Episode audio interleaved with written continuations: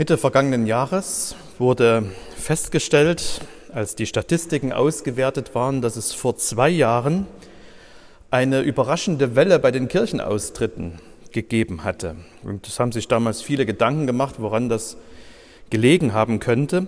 In einer Zeitung habe ich folgenden Leserbrief dazu gelesen. Beim Rätselraten um den Grund der Austrittswelle möchte ich einen weiteren Grund nennen. Schuld ist schlicht der christliche Glaube selbst. Es ist doch absurd, dass der gütige und allmächtige Gott es nötig hat, als Menschenopfer seinen eigenen Sohn foltern und töten zu lassen, um sich wieder mit den Menschen zu versöhnen. Es ist verwunderlich, dass heute überhaupt noch so viele Menschen diesen groben Unfug glauben. Für die, die das alles hautnah miterlebt haben, für die erwachsenen Schüler von Jesus, für seine Jünger, war der Karfreitag kein grober Unfug, sondern ein unfassbarer Schock. Verängstigt hatten sie sich irgendwo außerhalb von Jerusalem versteckt.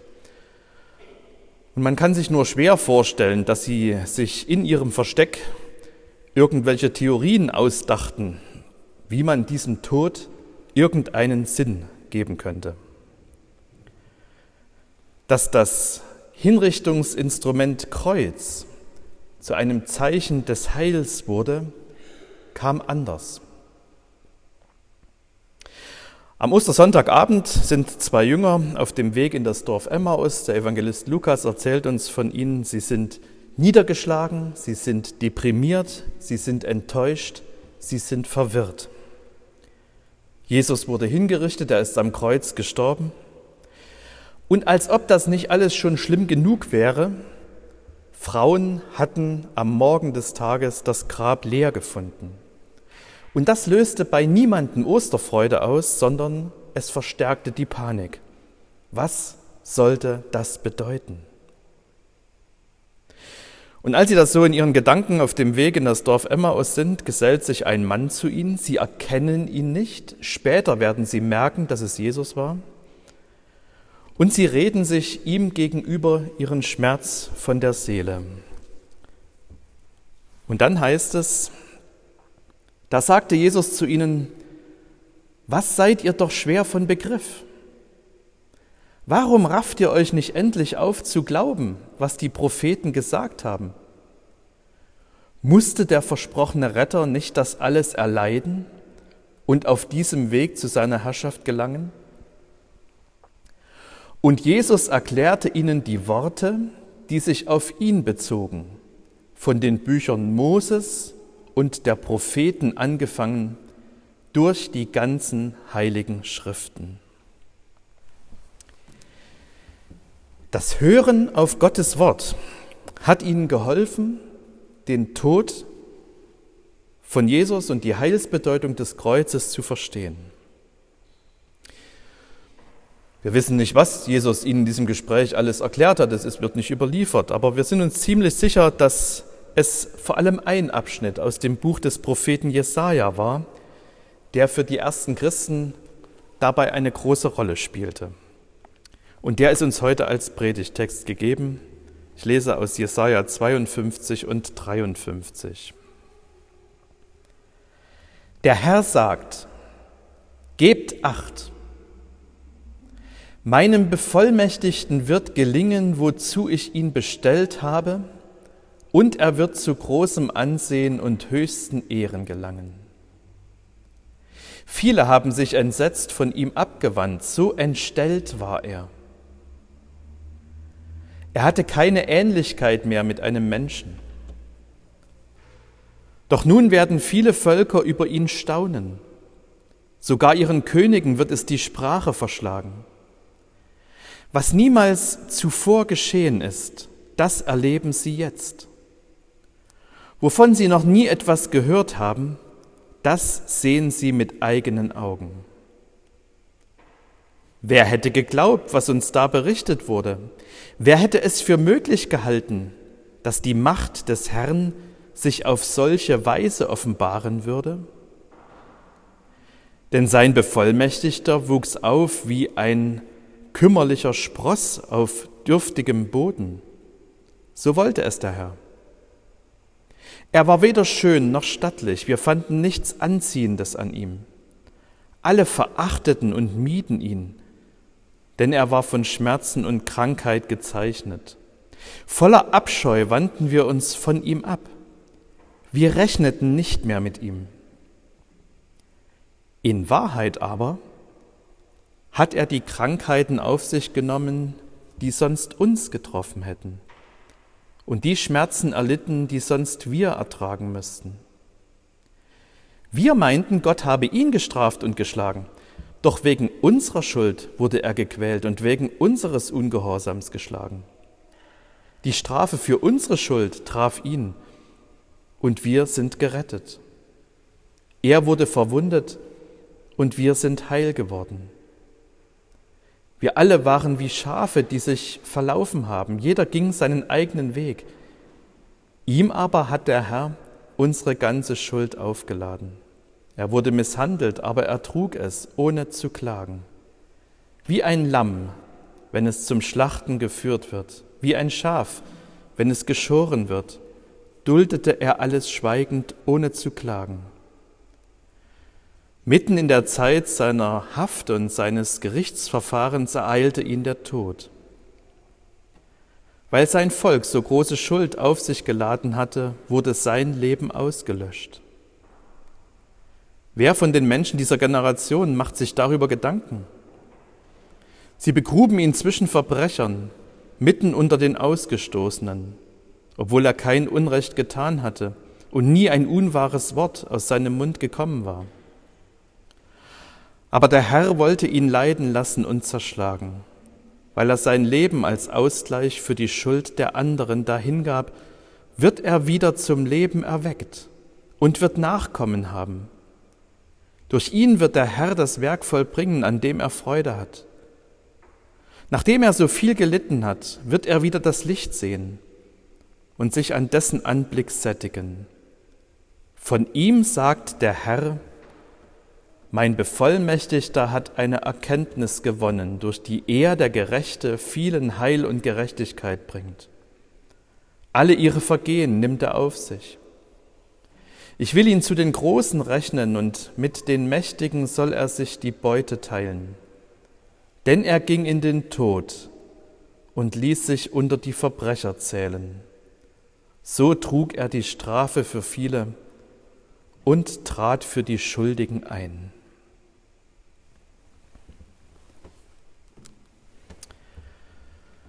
Ich habe es doch nicht mit Absicht gemacht. Trotzig steht der Drittklässler vor seiner Lehrerin. Kurz zuvor hat er seinem Mitschüler den Sportbeutel um die Ohren gehauen.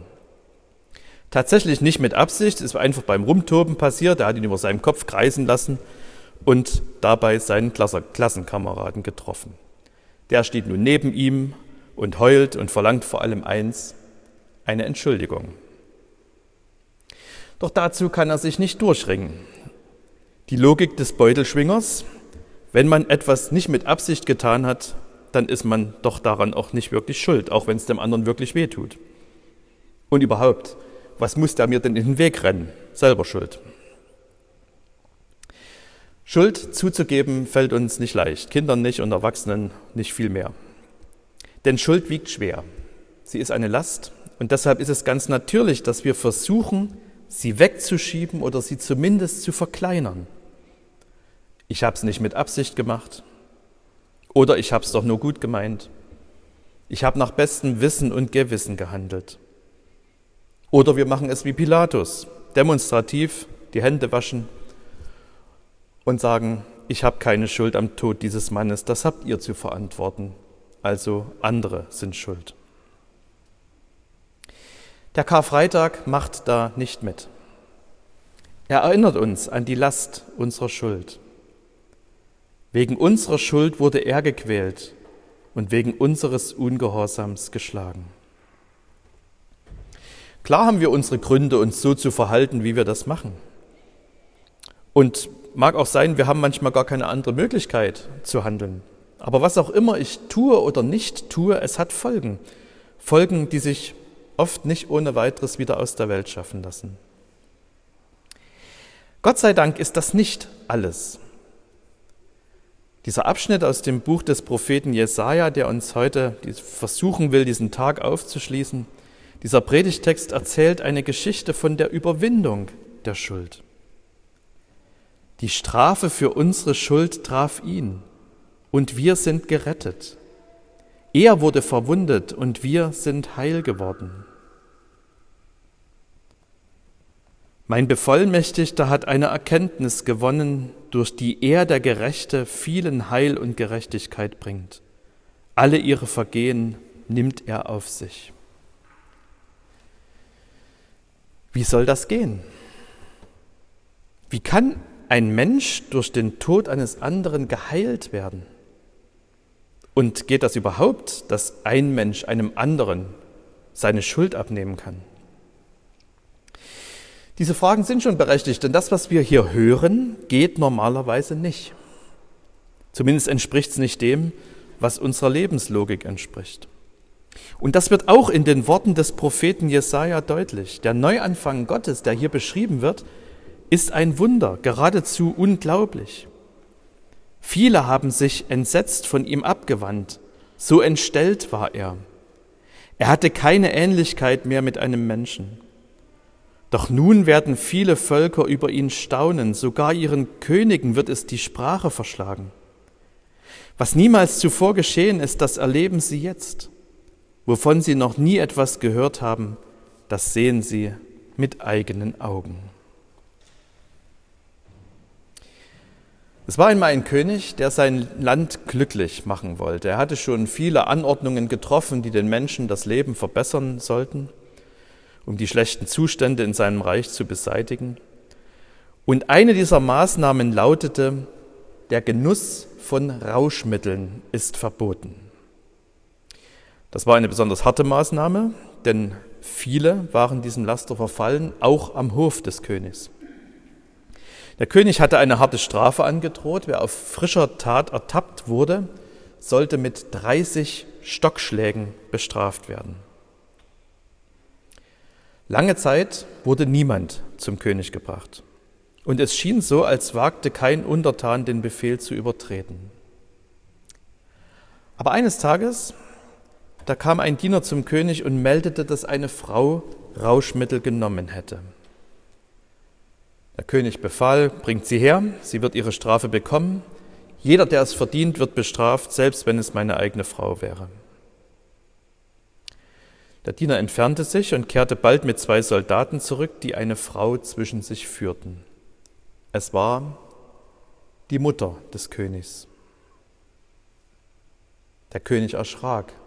Damit hatte er nicht gerechnet. Was soll er jetzt machen? Er liebte seine Mutter, aber er musste auch Wort halten. Gespannt warteten die Diener ab, was ihr König tun würde. Der König sah seine Mutter an dann stand er auf und trat vor. Er entblößte seinen Rücken und erteilte dem Gerichtsdiener den Befehl, ihm die 30 Stockschläge zu geben. Er nahm die Strafe, die seine alte Mutter verdient hatte, auf sich. Im ganzen Land, so endet die Geschichte, wurde der König für das, was er getan hatte, gelobt. Karfreitag ist ein unbequemer Feiertag, denn er erinnert uns an die Last unserer Schuld. Wenn wir die Folgen unserer Schuld selber tragen müssten, wir könnten es nicht, wir würden daran zerbrechen. Gott sei Dank lässt uns das Wort Gottes heute etwas anderes hören. Auf Golgatha hat Gott einen Neuanfang gemacht. Durch das Leiden und den Tod von Jesus schenkt er auch uns Frieden und Heil. Im englischsprachigen Raum heißt der Karfreitag Good Friday, der gute Freitag. Und Martin Luther hat einmal gesagt, wer den stillen Freitag und den Ostertag nicht hat, hat keinen guten Tag im Jahr. Heute ist Karfreitag, am Sonntag ist Ostersonntag. Die besten Tage liegen vor uns. Und das ist kein Unfug, sondern das ist gute Nachricht. Evangelium. Und der Friede Gottes, der höher ist als alle Vernunft, wird eure Herzen und Sinne in Christus Jesus bewahren.